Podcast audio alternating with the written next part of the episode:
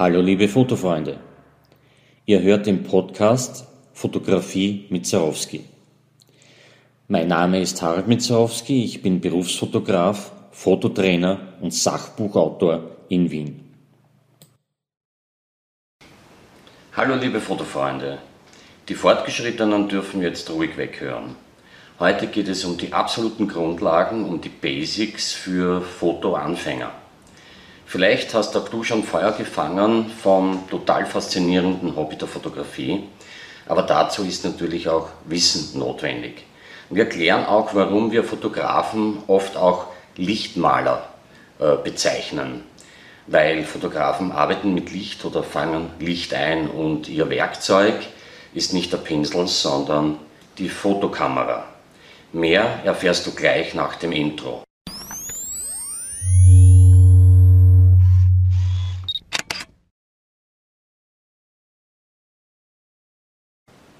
Was bezeichnen wir als Lichtdreieck?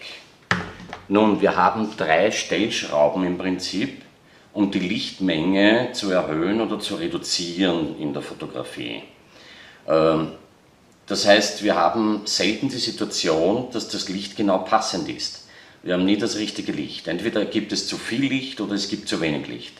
jetzt haben wir drei Möglichkeiten über die Blendenöffnung, über die Belichtungszeit, das heißt die Verschlusszeit, wie lange macht der Verschluss auf, sodass Licht auf die empfindliche Fläche treffen kann, und die sogenannte Lichtempfindlichkeit, die in ISO gemessen wird, wie empfindlich reagiert der Sensor auf die Lichtmenge, die eintrifft.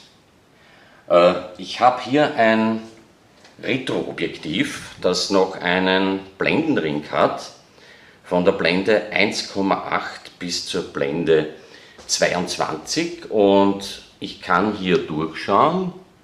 Ja, das sieht man also, das wäre die Offenblende 1 zu 1,8. Das 1 zu sagt man nicht mehr dazu, also Blende 1,8 ist Offenblende bei diesem Objektiv. Und das bedeutet, dass die Blende überhaupt nicht verschlossen ist und dass das gesamte Licht, das hier durch den Tubus durch den Zylinder des Objektivs auf den Sensor trifft, auch durchkommt. Äh, eine Blendenöffnung von 1 zu 1 kann es nicht geben. Das wäre nämlich dann der Fall, wenn die gleiche Lichtmenge, die vorhanden ist, vom sogenannten Available Light auf den Sensor trifft. Das heißt, wir haben immer einen Verlust. Deshalb müsste man auch genau immer hinschreiben 1 zu 1,8, 1 zu 3,5, 1 zu 5,6 und so weiter. Äh, das tun wir nicht mehr, wir schreiben nur mehr an 1,8, 3,5, 5,6, 8, 11 und so weiter. Äh, wenn ich jetzt den Blendenring schließe, nehmen wir mal die Blende 5,6, ja, dann sehe ich noch immer durch, ja, es kommt Licht, aber es ist im Prinzip nur mehr halb offen, die Öffnung, wo das Licht eindringen kann. Und wenn ich den Blendenring jetzt komplett zumache auf Blende 22, dann sieht man nur mal ein winziges kleines Loch. Ja? Und damit dringt natürlich wesentlich weniger Licht auf die lichtempfindliche Sensorenfläche. Äh, bei neueren Objektiven sieht man das gar nicht, weil dann die Blende am Objektiv äh, auf der Kamera eingestellt wird und man hier keinen Blendenring mehr verdrehen kann. Übrigens auch diese alten Objektive machen heute noch gute Arbeit auch auf modernen Kameras.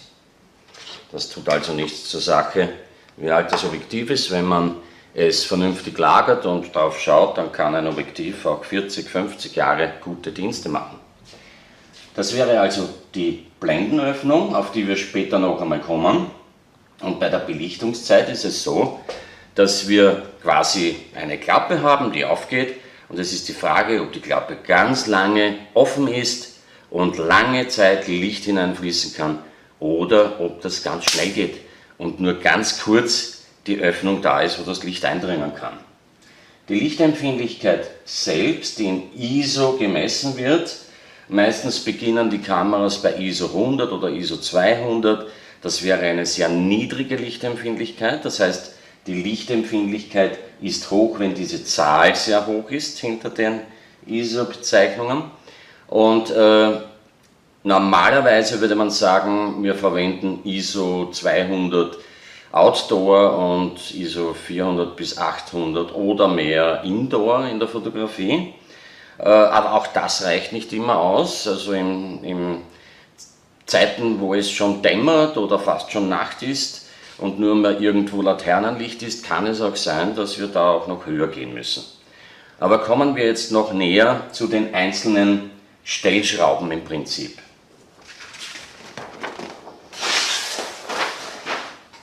Wir wissen schon, eine große Blendenöffnung nennt man auch Offenblende und äh, die meisten Objektive beginnen da bei, die Festbrennweitenobjektive bei 1,8, 2,2, dann die Zoom-Objektive, die haben einen längeren Zylinder, haben mehr Linsen eingebaut, verlieren mehr Licht durch die Konstruktion des Objektivs, beginnen bei 3,5, 5,6 oft nur. Es hat auch mit der Brennweite zu tun. Je länger die Brennweite, also im Teleobjektivbereich, äh, ist auch hier mehr Lichtverlust durch das Objektiv vorhanden. Äh, wenn wir jetzt sagen, das ist die Blende 8 und wir nehmen jetzt noch eine weitere Blende her und eine ganz kleine Blendenöffnung, wir nehmen hier die Blende 8 und wir nehmen dann noch die Blende 16. Hier dringt ganz viel Licht ein, hier weniger und hier ganz wenig. Aber wir können mit der Blende nicht nur die Lichtmenge regulieren, sondern auch im Sinne der Bildkomposition die Schärfe und Unschärfe regulieren. Wir sprechen da von der Schärfentiefe, das heißt, äh, von wo bis wo ist die Schärfe in der Tiefe vorhanden.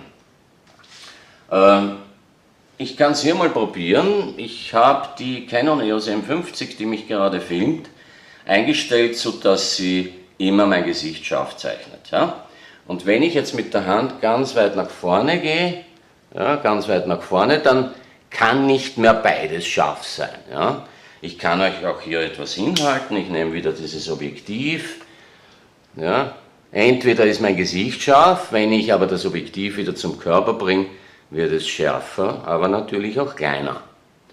Der Abbildungsmaßstab ändert sich aber hier ist es unscharf.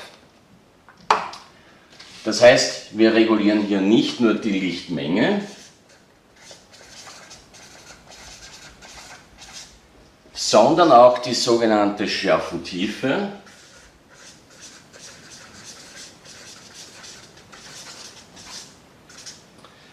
Und äh, das kann man sich ganz einfach vorstellen. Wir nehmen an, hier ist unsere Kamera, nehmen wir an, die steht auf einem Stativ. Ja, und wir fotografieren in diese Richtung. Und wir haben also hier Abstand 0, dann kommt irgendwo die sogenannte Naheinstellgrenze, das ist jener Bereich ab dem Abstand vom Objektiv kann überhaupt etwas scharf werden. Wenn ich unterhalb der Naheinstellgrenze bin, ist einfach alles unscharf. So, und wir haben jetzt hier zum Beispiel einen Busch und wir haben hier einen Menschen. Und wir haben ganz hinten einen Baum. Dann sieht es bei der Blende 1,8 bis 3,5 so aus, dass ich entweder auf den Strauch scharf stellen kann, dann sind der Mensch und der Baum unscharf. Oder ich stelle scharf auf das Gesicht, auf die Augenebene beim Porträtieren und dann ist der Mensch scharf und der Vordergrund und der Hintergrund ist unscharf. Oder ich stelle auf den Baum scharf, dann ist nur der Baum scharf und davor ist alles unscharf. Übrigens, wenn wir jetzt diese Person äh, scharf zeichnen und der Hintergrund sehr unscharf ist. Man spricht hier auch von einem Bouquet. Und wie schön das Bouquet ist, hängt von der Qualität des Objektivs ab. Äh, allerdings auch das ist Geschmackssache. Manche Menschen mögen das Bouquet von Retroobjektiven, andere sagen nein, Äh, die modernen Objektive haben ein schöneres Bouquet. Aber jedenfalls spricht man hier vom Freistellen. Man isoliert die porträtierte Person oder die Blumenvase am Tisch bei einem Stillleben vom Hintergrund. Das heißt, der Hintergrund ist nicht mehr erkennbar. Er ist schon noch hier, irgendwie weiß man noch, was das ist im Hintergrund, das ist ein Baum, aber er stört nicht mehr, weil stellt euch vor, ihr porträtiert eine Person und dann wächst irgendwo da beim Kopf ein Baum raus, weil der steht da hinten und der Baum ist genauso scharf wie die Person und das ist absolut hässlich, also das will man wirklich nicht. Das heißt, wir wollen sehr oft mit dieser schärfen Tiefe arbeiten und da eigentlich ein schönes Bouquet im Hintergrund erzeugen. Und dazu braucht man offenblendige Objektive. Das bieten die Kit-Objektive meistens nicht, weil sie Zoom-Objektive sind und natürlich günstige, billig produzierte Objektive und erst bei Blende 3,5 oder 4 oder 4,5 beginnen. Es hat aber auch zu tun, wie groß meine Sensorfläche ist, die lichtempfindliche Fläche, die das Licht aufnimmt. Je größer der Sensor ist, umso schöner kann die Unschärfe im Hintergrund das Bouquet werden. Und dann gibt es noch einen Zusammenhang mit der Brennweite. Man kann mit Blende 8 auch noch eventuell eine Unschärfe im Hintergrund bekommen, wenn das Motiv sehr weit wegsteht vom Hintergrund. Also wenn da irgendwo ein Berg ist ja, und die Person steht weit von dem Berg entfernt, nahe der Kamera, ich stelle scharf auf die Person, arbeite mit Blende 8, dann kann ich bei einem Tele, sprich eine Brennweite von 135 mm und darüber, äh, auch eine Unscharfzeichnung im Hintergrund erzeugen.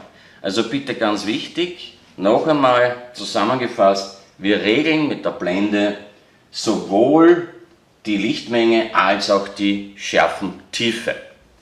Kommen wir nun zur Belichtungszeit.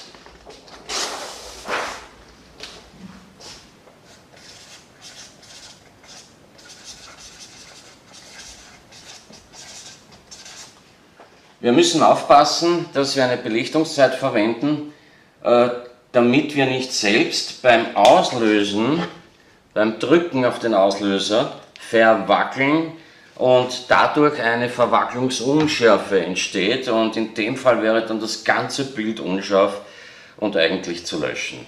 Äh, eine Faustregel besagt, und das hat jetzt gar nichts mit den modernen Techniken zu tun, wie Stabilisatoren im Objektiv und Stabilisatoren im Sensor und Software-Stabilisierung, das gibt es nämlich in modernen Kameras auch, dass man bei einer 30 Sekunde aus der Hand auslösen können muss als Fotograf, egal ob im Hochformat oder im Querformat. Das heißt, diese 30 Sekunde, die darf ich hier mal anschreiben.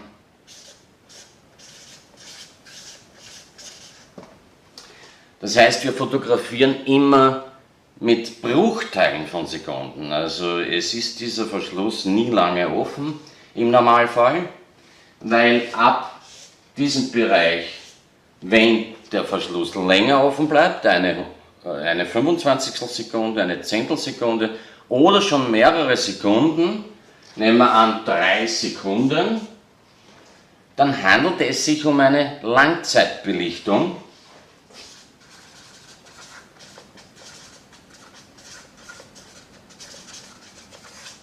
Und wir müssen die Kamera absolut ruhig stellen und am besten mit Selbstauslöser äh, auslösen oder mit Funkfernbedienung oder mit Kabelfernbedienung auslösen, sodass unsere Hand die Kamera gar nicht mehr berühren muss beim Auslösen. Ansonsten haben wir wieder das Problem, die geringste Erschütterung könnte zur Unschärfe durch die Bewegung der Kamera führen, was je länger die Brennweite wiederum ist, also die Telebrennweiten, die langen Objektive, äh, kritischer ist als bei einem Weitwinkelobjektiv, das sehr kurz ist, oder auch ein Normalobjektiv, das sehr kurz ist und eben ganz, ganz viel auf die Sensorfläche aufnimmt und einen breiten Blickwinkel bietet. Also auch das können wir uns merken, je länger die Brennweite ist, umso eher kann man verwackeln und dann ist das ganze Bild unscharf. Wir sehen auch dann, im Fernsehen, wenn wir die Sportfotografen, Sportfotografen am, am, am Fußballplatz sehen, dass die ein Stativ haben und die langen Teleobjektive sind alle fix montiert auf dem Stativ, um den Torschuss auch richtig äh, abbilden zu können und scharf abbilden zu können. Ähm, ab einer 30 Sekunde sollten wir es der Hand fotografieren können. Das heißt, in diese Richtung nehmen wir an eine 125 Sekunde oder eine 200 Sekunde, eine 250, eine 500 Sekunde, die kann man natürlich aus der Hand äh, fotografieren. Wann nimmt man aber jetzt so kurze Verschlusszeiten? Ja, entweder ist die Lichtmenge viel zu viel, die vorhanden ist. Nehmen wir an, wir sind im Süden auf Urlaub im Sommer und es ist Mittagszeit. Normalerweise sollte man da gar nicht fotografieren, sondern baden gehen. Das ist das schlechteste Licht, das es gibt zum Mittag im Sommer. Aber wir müssen, nehmen wir an, dort fotografieren aus irgendeinem Grund. Dann kann es auch sein, dass wir eine 500, eine Tausendstel oder sogar eine 2000 Sekunde einstellen müssen, um nicht überzubelichten. Total überbelichtet ist das Foto dann, wenn es weiß wird und total unterbelichtet, wenn es schwarz ist, das Foto. Äh, auch das werde ich noch erklären. Äh, natürlich hat es auch äh, eine, einen Bezug zum Motiv, das wir aufnehmen. Weil statische Motive, eine Vase am Tisch, kann ich mit einer 30 Sekunde aufnehmen. Aber schon beim Porträt eines Menschen, da ist immer eine leichte Bewegung da, müsste ich schon hergehen und sagen, okay, ich nehme eine 50, 60 Sekunde oder sogar mehr. Bei spielenden Kindern in der Wiese wäre schon die 125 Sekunde angebracht, bei spielenden Hunden in der Wiese eine 250 Sekunde, um Bewegungsunschärfen äh, nicht zu erzeugen. Und bei fahrenden Autos, die vorbeifahren mit 50, 60, 80, 120 km/h auf jeden Fall eine 500 Sekunde. Und beim Formel 1 Sport brauchen wir eine 4000 bis 8000 Sekunde, um diese Bewegung noch scharf zu zeichnen und man nennt das auch Einfrieren der Bewegung. So viel zur Belichtungszeit. Äh, die Lichtempfindlichkeit, die in ISO gemessen wird,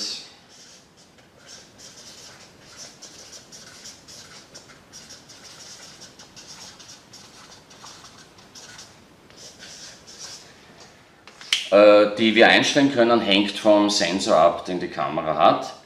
Äh, da ist dann wieder die Frage, auch was hat die Kamera gekostet, was kann sie. Aber normalerweise, meistens beginnen die Kameras mit ISO 100. Das ist eben sehr, sehr wenig lichtempfindlich. Hat aber einen Vorteil, weil man spricht davon, wenn wir raufschrauben auf, nehmen wir an, 32.000 ISO, äh, da rauscht auch der teuerste Sensor in der teuersten Kamera. Und dieses Rauschen wird dadurch erzeugt, weil äh, die Empfindlichkeit der einzelnen Pixel, die das Licht speichern und aufnehmen, so hoch ist, und das ist ja elektromagnetische Spannung im Gerät, dass sie quasi die Pixel daneben beeinflussen und dieses Rauschen macht sich bemerkbar als Schmutzpatzen, als dunkelgrau, dunkelbraune Flecken im Bild. Und je höher ich hier die ISO einstelle, umso mehr habe ich diese Flecken, die man normalerweise nicht will. Das heißt also, das wollen wir nicht einstellen, weil das kommt einem Nachtsichtgerät gleich, da sind die Farben ganz weg und fast nur mehr grau. Man kann zwar noch irgendwas erkennen, aber das sind keine Fotos, die wir sehen wollen. Äh, aber ISO 100 bis in den meisten Fällen ähm, ISO 3200 heutzutage kann man die Lichtempfindlichkeit einstellen und auch mit 3200 ISO noch sehr schöne Fotos aus der Hand bei der Abenddämmerung schießen oder auch in Räumen, wo nur Kerzenlicht ist. Das war in der analogen Zeit nicht möglich, also so lichtempfindliche Celluloidfilme hat es nie gegeben. Allerdings gebe ich hier den Tipp, du musst bei deiner Kamera testen, also Test ruhig einmal rauf bis 32.000 ISO, wenn deine Kamera das kann, und schau dir die Fotos am großen Computerbildschirm an und entscheide selbst, bis wo es dir gefällt und wo das Rauschen dann so hässlich wird, dass du sagst, nein, das will ich nicht, das geht gar nicht mehr. Da brauche ich eben dann schon Zusatzlicht, wie zum Beispiel ein Blitzgerät. Ja. Also das wäre mal das Lichtdreieck, diese drei Stellschrauben, die man einstellen kann. Blende, Belichtungszeit und Lichtempfindlichkeit in ISO gemessen. Der nächste Punkt, der uns interessieren soll, ist, naja, wie stelle ich das auf meiner Kamera ein? Sie hörten den Podcast Fotografie mit Zarowski. Schon bald kommt die nächste Folge.